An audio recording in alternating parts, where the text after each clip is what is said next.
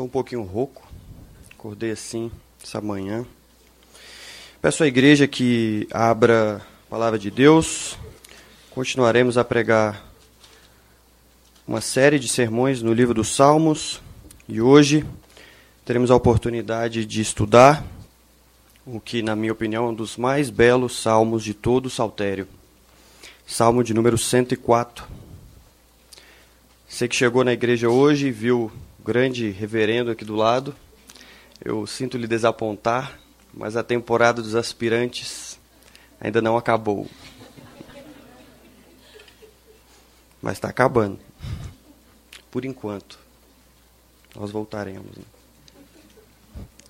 Se Deus quiser. Irmãos, preste atenção na palavra do Senhor. É um texto belíssimo, um texto um tanto quanto longo. Diz assim a palavra do Senhor, Salmo 104. Bendize, ó minha alma, ao Senhor. Senhor, Deus meu, como tu és magnificente, sobrevestido de glória e majestade, coberto de luz como de um manto, tu estendes o céu como uma cortina, põe nas águas o vigamento da tua morada, tomas as nuvens por teu carro e voas nas asas do vento. Fazes a teus anjos ventos e a teus ministros labaredas de fogo, lançaste os fundamentos da terra, para que ela não vacile em tempo nenhum. Tomaste o abismo por vestuário e a cobriste. As águas ficaram acima das montanhas. A tua repreensão fugiram. A voz do teu trovão bateram em retirada. Elevaram-se os montes, desceram-se os vales, até ao lugar que lhes havia preparado. Puseste as águas divisa, que não ultrapassarão, para que não tornem a cobrir a terra. Tu fazes rebentar fontes no vale, cujas águas correm entre os montes. Dão de beber a todos os animais do campo, os jumentos selvagens matam a sua sede. Junto delas têm as aves do céu o seu pouso, e por entre a ramagem desferem o seu canto. Do alto de tua morada regas os montes, a terra farta-se do fruto de tuas obras. Fazes crescer a relva para os animais, e as plantas para o serviço do homem, de sorte que da terra tire o seu pão. O vinho que alegra o coração do homem, o azeite que lhe dá brilho ao rosto, e o alimento que lhe sustém as forças. Avigoram-se as árvores do Senhor, e os cedros do Líbano que ele plantou, em que as aves fazem seus ninhos. Quanto à cegonha, a sua casa é nos ciprestes. Os altos montes são das cabras montezinhas, e as rochas, o refúgio dos arganazes. Fez a lua para marcar o tempo, o sol conhece a hora do seu ocaso. Dispõe as trevas e vem a noite, no qual vagueiam os animais da selva. Os leãozinhos rugem pela presa e buscam de Deus o sustento. Em vindo o sol, eles se recolhem e se acomodam nos seus covis.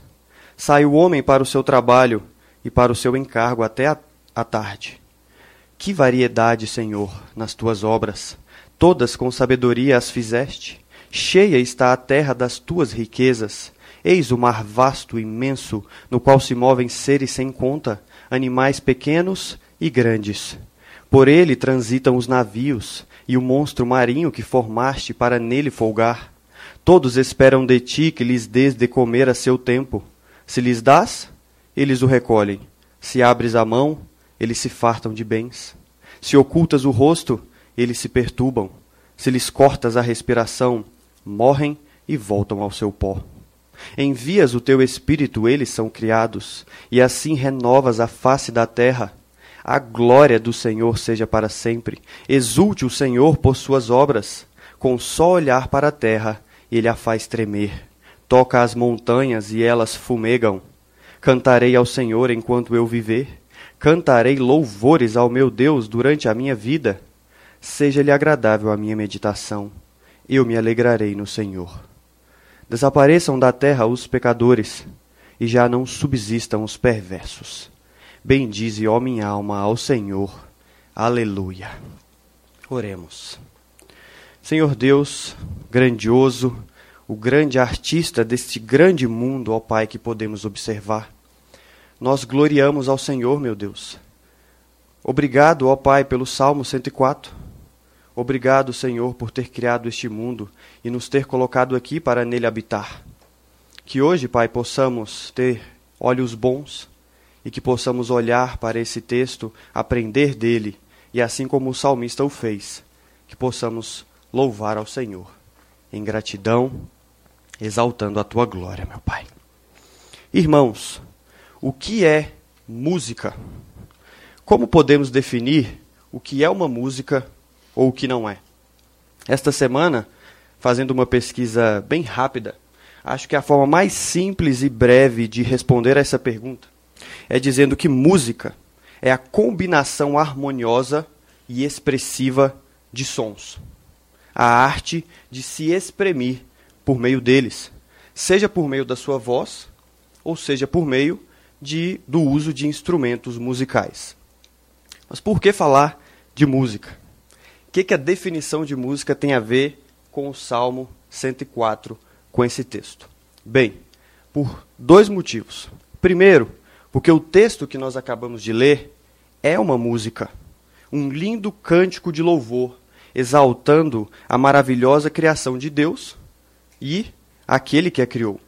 E em segundo, porque há certo tempo, após a leitura de um livro, eu comecei a olhar para a criação em termos musicais. Muitos aqui já leram, viram o filme, ou pelo menos já ouviram falar de C.S. Lewis, ou Lewis e do seu livro mais famoso, As Crônicas de Nárnia. Em um dos sete livros da história, Lewis nos mostra como aconteceu e como ocorreu a criação de Nárnia, esse mundo fantástico. E ele narra a, a, essa, essa criação da seguinte forma. Parafraseando um pouco Lewis, ele diz o seguinte: O leão andava de um lado para o outro na terra nua, cantando a nova canção era mais suave e ritmada do que a canção com a qual convocar as estrelas e o sol, numa canção doce, sussurrante. À medida que caminhava e cantava, o vale ia ficando verde de capim. O capim se espalhava desde onde estava o leão como uma força e subia pelas encostas dos pequenos montes como uma onda.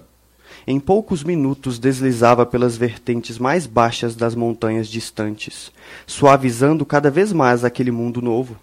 Podia-se ouvir a brisa encrespando a relva. E surgiam outras coisas além da relva: cores, sons, gostos, cheiros, cavalos, passarinhos, tubarões e macacos, terra, ar, água. Aslan ia cantando e o mundo ia se formando, por meio da doce palavra do seu Criador, assim como um canto, um mundo belo, bom e harmonioso passava a existir. E assim, de certa forma, meus irmãos, também é este mundo. É a forma como ele se formou, por meio do Verbo falado pelo Criador. Um mundo harmonioso, belo, glorioso se formou. Um mundo estupendo, cheio de diversidade, que de maneira múltipla revela a glória do seu Criador. É claro que isso é apenas uma analogia, mas isso não nos impede de poder olhar para esse mundão aí fora como a música de Deus. Olhar, ouvir, observar. É o que nós faremos hoje. Por meio da voz e da pena do salmista, hoje nós veremos que Deus criou um mundo belo e glorioso e que nós somos chamados a contemplar a sua criação e a louvá-lo por ela. Novamente, Deus criou um mundo belo e glorioso e nós somos chamados a contemplar a sua criação e a louvá-lo por ela. Em primeiro lugar, nós veremos, nós veremos isso em três pontos. Em primeiro, nós veremos que Deus criou o mundo com ordem e glória.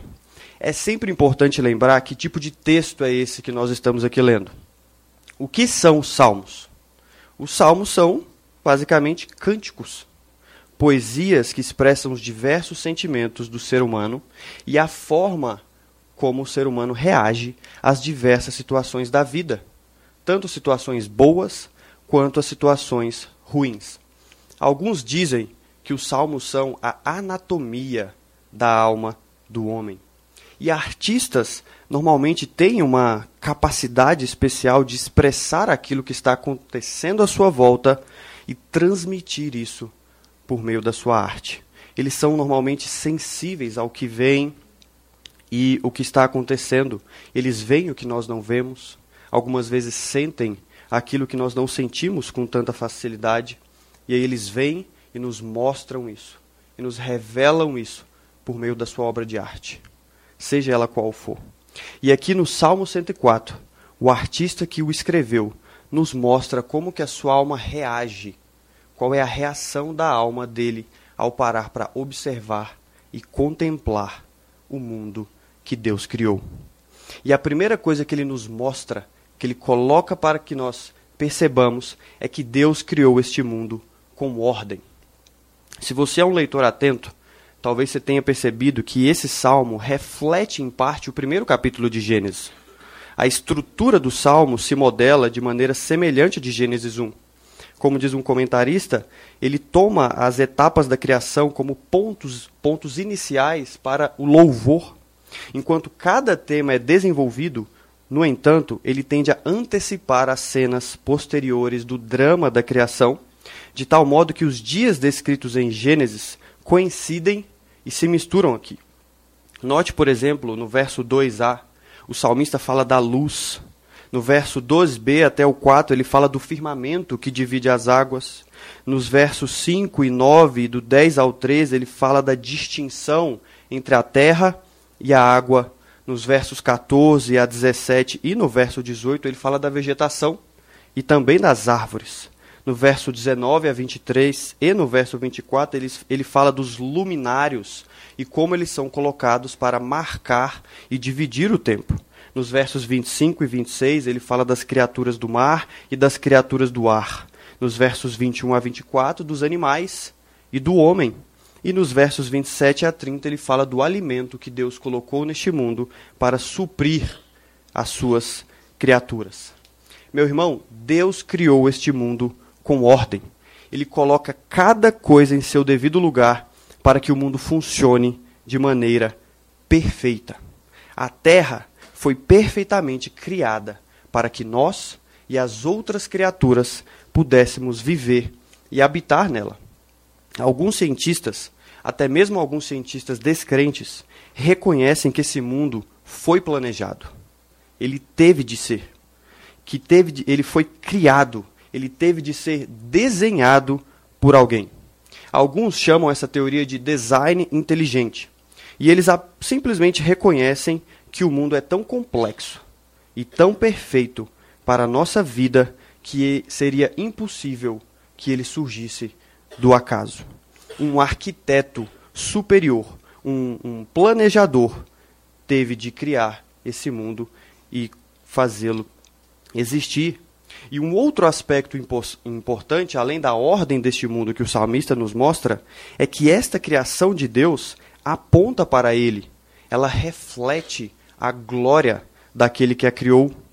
Ele usa algumas analogias para nos mostrar que partes desta criação refletem algo do seu Criador. Belas analogias, como a luz, como o seu manto, o céu, como a sua cortina. Perceba, estas coisas, essas analogias que ele usa aqui, elas não são Deus. Elas apenas apontam para quem Deus é. Elas demonstram, talvez, algo da natureza daquele que a criou. E é aqui que muitos acabam se confundindo e acabam absorvendo uma, uma ideia ou uma visão do mundo incorreta. Existem pelo menos duas visões incorretas a respeito do que, que é essa criação, do que é este mundo ao nosso redor. A primeira delas é o que nós podemos chamar, vocês, alguns já vão conhecer, de panteísmo. Uma ideologia oriental que crê que o mundo é Deus e que Deus é o mundo os panteístas acabam adorando a criação ao invés do Criador. Eles olham para esse mundo, para toda a sua beleza e até se deslumbram com o mundo. Mas ao invés de entender que este mundo apenas aponta para algo maior do que ele, eles acabam adorando ele, algo menor do que eles mesmos.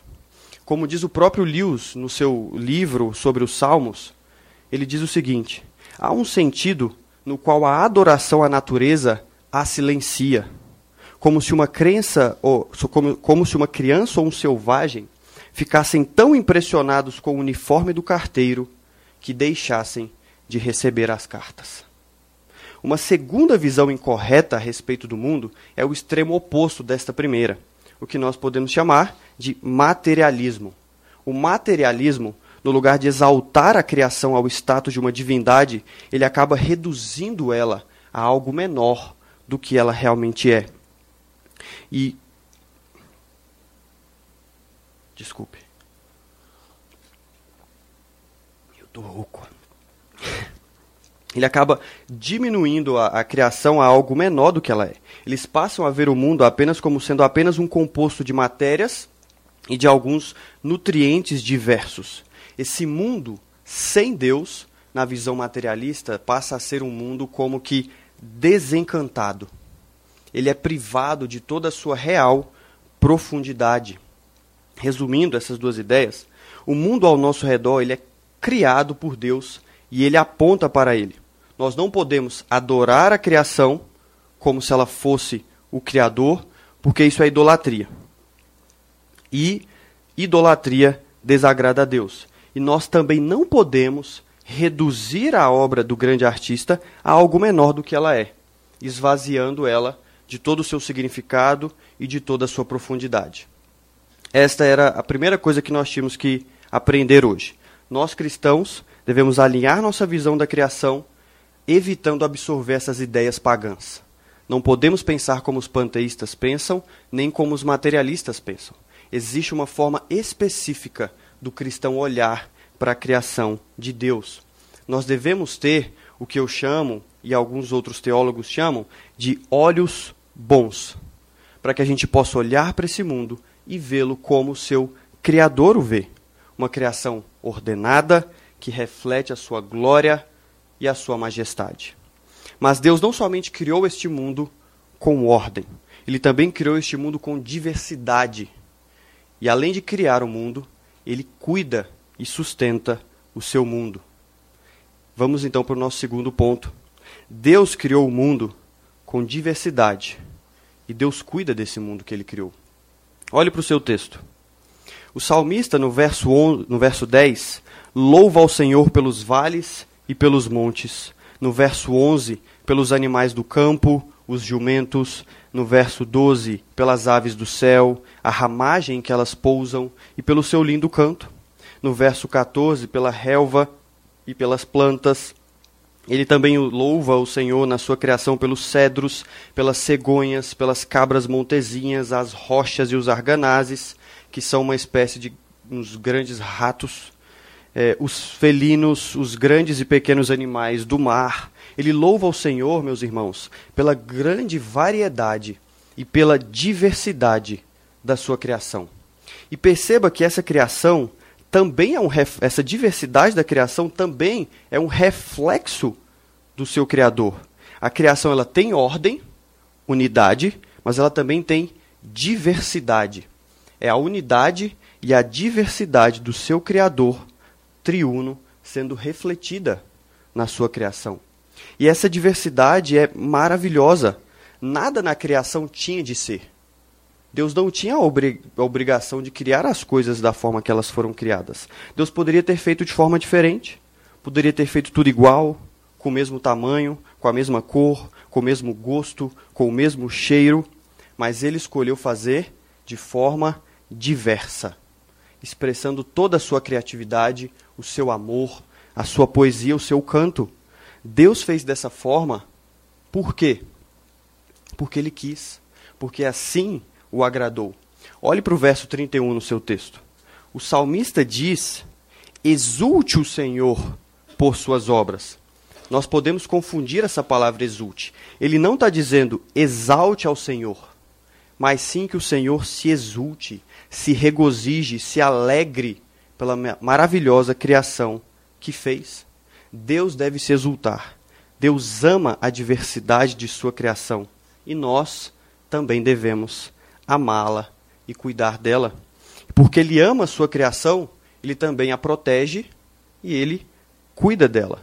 O salmista nos diz que Deus faz crescer a relva para os animais, as plantas para o homem, as aves têm lugar para o seu ninho, e a cegonha tem a sua casa no cipreste, as cabras montezinhas têm suas rochas, e os arganazes têm o seu refúgio. Os leões, os grandes felinos, recebem do Senhor o sustento, e os seres marítimos têm a sua grande piscina para nadar e para para folgar. E perceba que o que Deus está fazendo aqui é cuidando daquilo que ele criou. Deus se deleita na sua criação pelo que ela é. A criação tem um certo valor em si mesma.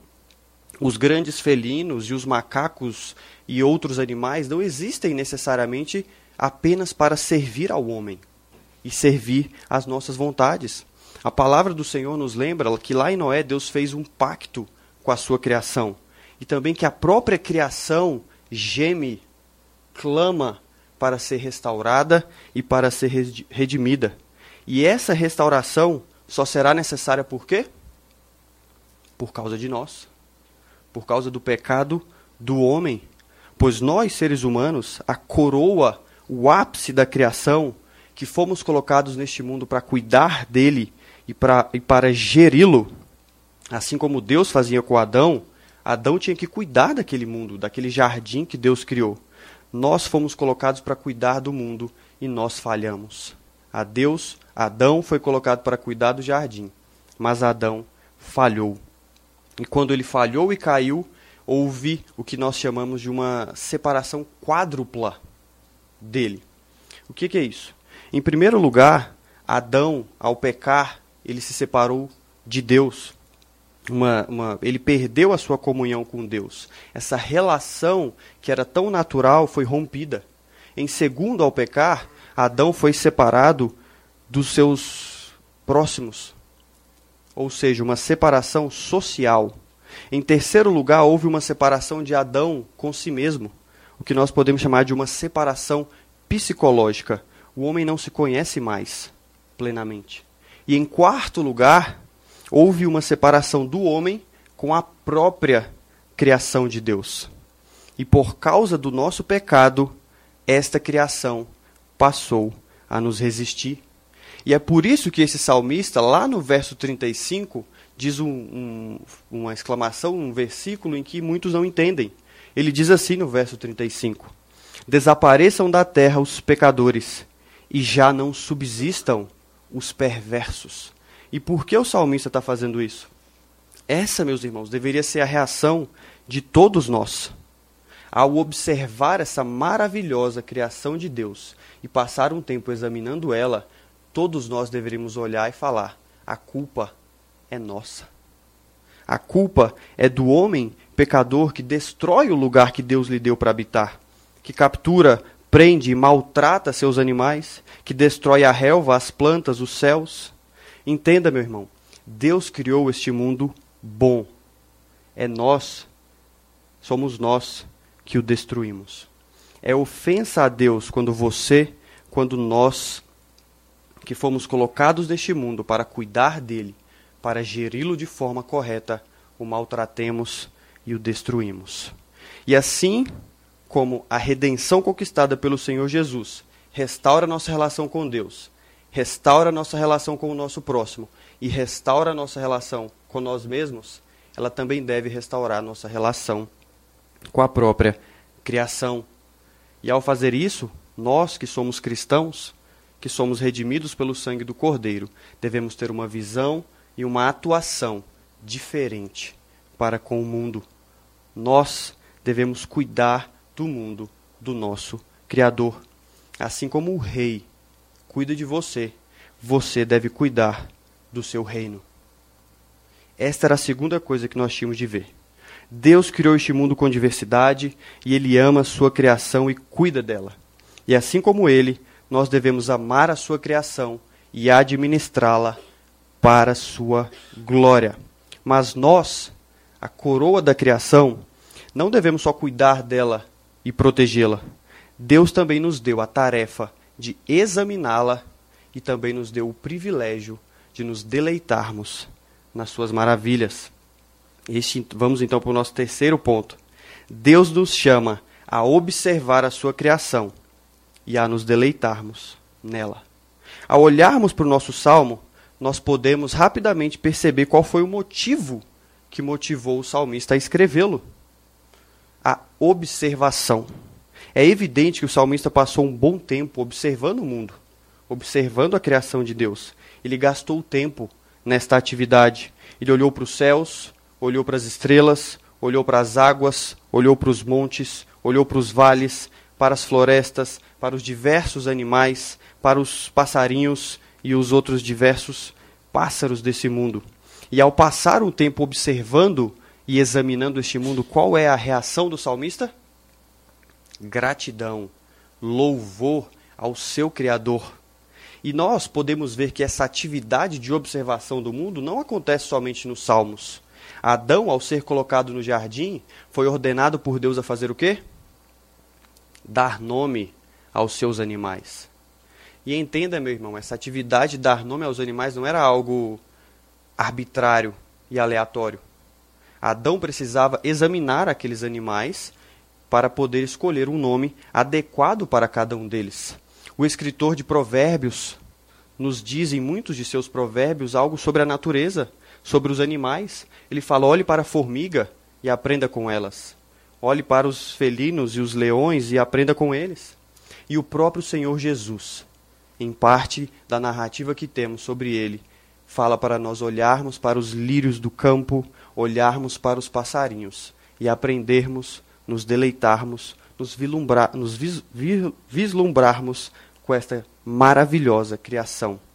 É para isso que nós, seres humanos, somos chamados como coroa da criação de Deus, como os vice-regentes colocados neste mundo. Você é chamado a examinar o jardim que o seu Senhor o colocou. É nossa tarefa nos atentarmos para os detalhes que estão à nossa volta.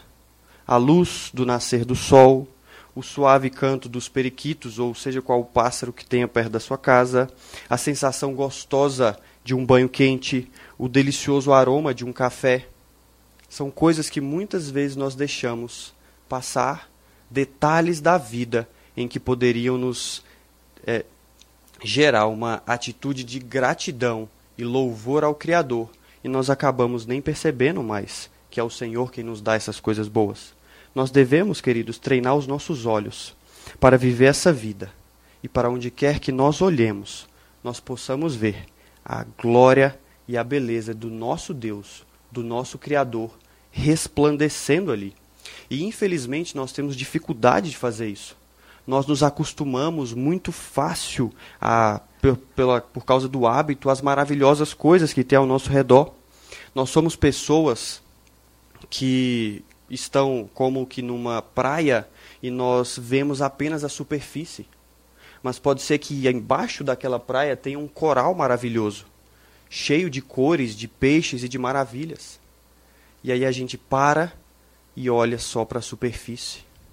Nós, como seres humanos, somos chamados a entrar naquele mar, examinar aquele coral, observá-lo em seus detalhes e louvar aquele que o criou por essa maravilha. E é para isso que eu te chamo hoje. É, é, é para isso que o Salmo nos chama, nos chama hoje. Vá, meu irmão, e examine o jardim do nosso Senhor. Saia de casa, vá ao parque, gaste tempo olhando e observando essa natureza. Esteja atento e ouça Deus falando com você por meio da sua criação.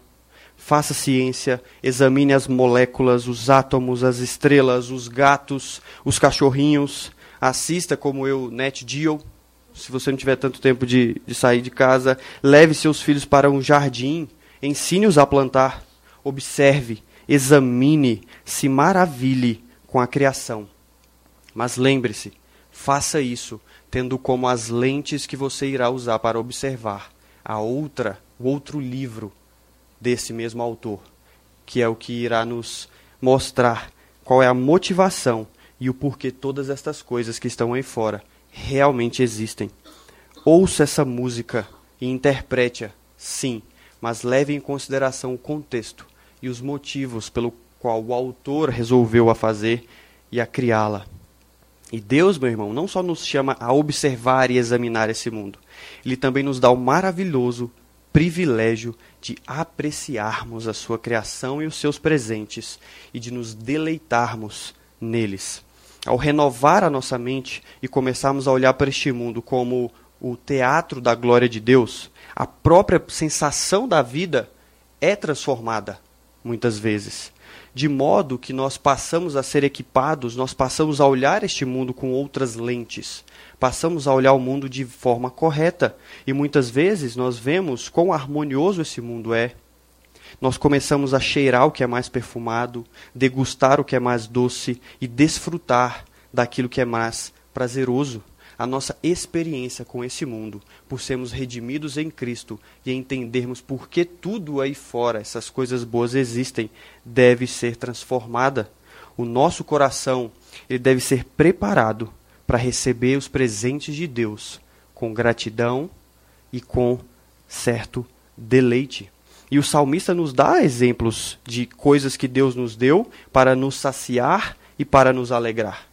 No verso 14, por exemplo, ele nos mostra que parte dessa criação é para o nosso sustento.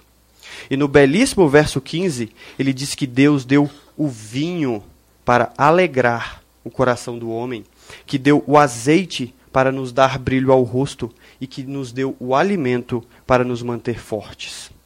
É lindo olhar para essas coisas e vê-las como presentes para nós, porque é assim que o salmista vê. Deus não tinha a obrigação de nos dar estas, destas coisas, mas por amor ele escolheu nos dar. E ao contrário do que muitos por aí pensam, quem recebe estes presentes com amor, não são, com amor e com gratidão, não são aqueles que acabam exagerando no seu consumo e os idolatrando. Como diz um teólogo que eu gosto muito chamado Norman Visbra, Visba. Ele diz assim: Aqueles que amam verdadeiramente o vinho não são os que ficam bêbados com o seu consumo. São antes os que estão abertos para o milagre do sol, da planta e do solo transformados em uvas, abertos para o dom da fermentação e do sabor, e abertos para o convívio de uma garrafa compartilhada. O homem se alegra com o vinho, não se ocupando em ficar bêbado com ele, mas absorvendo dele todas as suas delícias naturais, seu sabor, sua cor, seu perfume, o modo como ele complementa o alimento e acompanha as nossas boas conversas. E assim também é com o pão e com as outras delícias e maravilhas desse mundo que Deus nos dá. Aqueles que usufruem de maneira correta deste mundo não são os que exageram no seu consumo e acabam usando de forma desordenada. Esses não amam aquele produto, aquele vinho, aquela criação, muito menos o seu Criador. Essas pessoas amam apenas a si mesmas e aquilo que estas coisas podem oferecer ou fazê-las esquecer.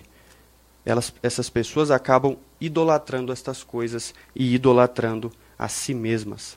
Lembre-se, meu irmão, que este mundo que Deus criou não é essencialmente ruim como alguns gnósticos por aí e até alguns evangélicos dizem. Você não será mais santo ou mais espiritual apenas por decidir se afastar e se abster das coisas que Deus criou. Muito pelo contrário, você o será se você conseguir usufruir destas coisas de forma correta e de forma madura. É legítimo e agradável a Deus que você usufrua das coisas que Ele criou, mas você deve fazer isso de forma correta que você deve lembrar quem te deu estas coisas e de forma grata louvá-lo por isso. A cantora, poetisa Lorena Chaves consegue expressar isso muito bem em uma de suas músicas. De seu novo CD que leva o nome no disco chamado Em Cada Canto.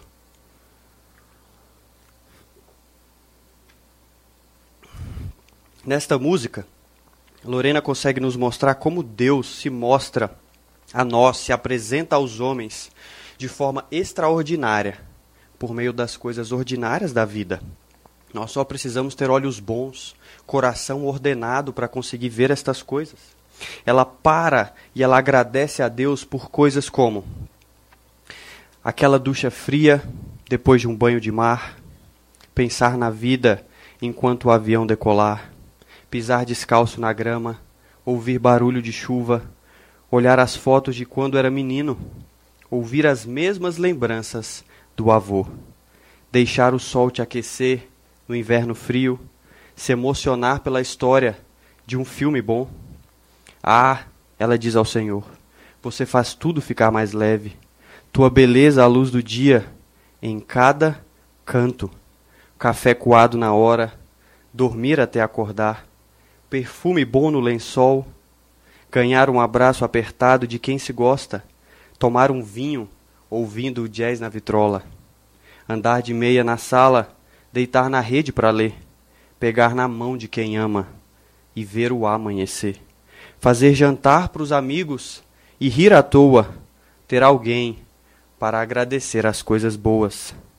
Enquanto o tempo encurta os dias, você sublinha cada detalhe me faz saber que a graça aponta para quem tem olhos para ver e perceber. Lembre-se que em cada canto desse mundo nós podemos ouvir a bela canção do Criador. Apesar dos males que estão por aí, de todo o sofrimento existente, nós devemos lembrar que aquele que criou todas estas coisas, por meio dele e para ele, é o mesmo que o enviará no final para restaurar todas as coisas de uma forma que elas, ser, elas se tornarão ainda melhores. Eu encerro, irmãos, com uma resposta de um escritor chamado Nathan Wilson a, uma, a pergunta: O que é este mundo? Ele diz assim: O que é este mundo? Que tipo de lugar é este? O tipo redondo, o tipo que gira, o tipo úmido, o tipo habitado o tipo com flamingos reais e artificiais, o tipo onde a água no céu se transforma em flocos de cristais belamente simétricos, esculpidos por artistas que são incapazes de pararem a si mesmos, tanto em design quanto em quantidade. O tipo de lugar com poderosos ácaros no tapete para comerem minhas células mortas à medida em que elas caem. O tipo com pessoas que matam, pessoas que amam, e pessoas que fazem ambos. Este mundo é belo e maldosamente quebrado. E eu o amo, assim como ele é, porque é uma história e não se prende a um só lugar. É cheio de conflito e trevas, como toda boa história. Um mundo de surpresas e perguntas para explorar. E há alguém por trás dele. Existem respostas desconfortáveis para os como, os porquês e os o da vida. No princípio era o Verbo, e o Verbo estava com Deus, e o Verbo era Deus. Através dele todas as coisas foram feitas. Seja bem-vindo, meu irmão, ao seu poema, ao seu jogo, ao seu romance. E que ao viver essa vida e observar este mundo, ao ouvir a bela canção do nosso Criador, nossa meditação seja agradável ao nosso Senhor, que cuidemos de seu mundo com zelo e com responsabilidade, e que nosso coração, de todos que estão aqui, possa exclamar: Mas que variedade, Senhor! Oremos. Senhor Deus, nosso Pai, que o nosso coração, Deus, seja grato a Ti, que possamos olhar para este mundo e reconhecer a Tua mão nele, tanto a Tua mão criadora quanto a Tua mão sustentadora, meu Pai. Nós sabemos, Senhor, que há mal neste mundo, e que este mal não é culpa tua, é nossa. Mas nós também sabemos, Pai, que o Senhor enviou o teu filho amado e que ele restaura a nós, a restaura a tua criação e restaura a nossa relação com ela. Que a partir de hoje, Deus, possamos olhar esta, este mundo com olhos bons e que tenhamos um coração grato, Senhor. Que te louve em todos os momentos pelas coisas mais pequeninas da vida, Pai. Que as coisas ordinárias desta vida sejam extraordinárias para nós, Pai, pois nós sabemos quem as criou. É o que nós oramos a Ti pelo nome do Senhor Jesus Cristo. Amém.